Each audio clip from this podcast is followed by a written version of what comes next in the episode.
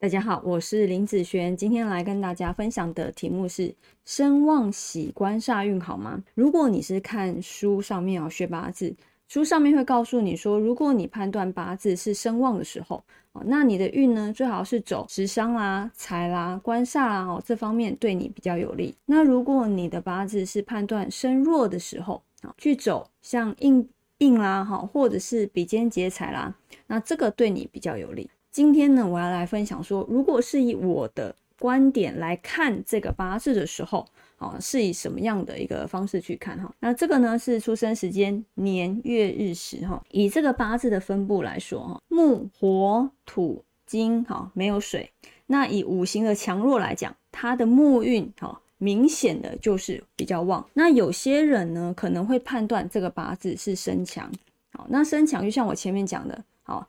呃，食伤财还有官煞的部分，那我们今天来分享的哈是官煞这个运势。好，来我们来带看看，如果这个八字啊走官煞的时候，好，是不是真的可以让它变好呢？以官煞来讲，是它的金嘛，哈，因为金会克木。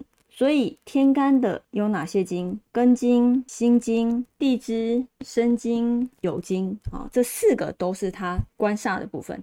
我们来带看看天干的这个根金，一带天干的时候啊，好，它就会变成啊土生金克木，但是这个金可不可以用呢？可以的，好，是可以用得进去的，哈，是没有日主受克的哦，好，那以带辛金的时候呢，带辛金的时候呢，好，那土伤。木生火克金，所以这个心金啊，基本上对我来讲是不好的，好不好？那带生金的时候呢？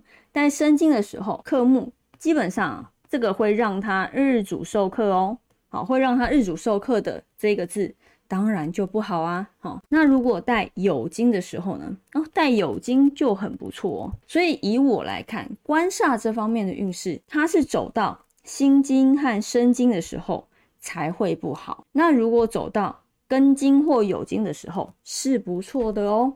好，是不错。所以有些人也有可能会判断这个八字是身弱的部分。那身弱呢，要就不能走这样子的运嘛，对不对？身弱走这个就会差，所以这两个就会比较差。那如果判断身强的这两个。就会比较好，但是如果你把一个命盘定死了，它就是身强，它就是身弱的时候，呃，在运程上面啊，常常就会，呃，有时候判断准确，有时候判断不准确。为什么？因为大运的不一样。这个八字刚好，他在这一生里面 都有遇到过这样子的大运。他在二十岁的时候，啊，叫做辛亥，然后三十呢跟戌，四十己酉，五十戊申。好，你看他的金，在这四十年，二十到四十岁的时候，这个金都是会遇到的哦，好，都是会遇到。好，所以其实你看哦，在不同的大运里面，我这边已经把它排出来了，那你就可以判断说，哎，我是走到哪个字的时候，这个运势就会比较好。哪个字的时候运势就会比较差。好，我是以这样子的方式来去判断，而不是以固定的这个八字走生强，这些全部都好，或这些全部都不好，这样子来去做判断。哈，不会这么绝对啦。好，不会这么绝对。好，那以上这个影片就分享给大家以及我的学生，我们下次见喽，拜拜。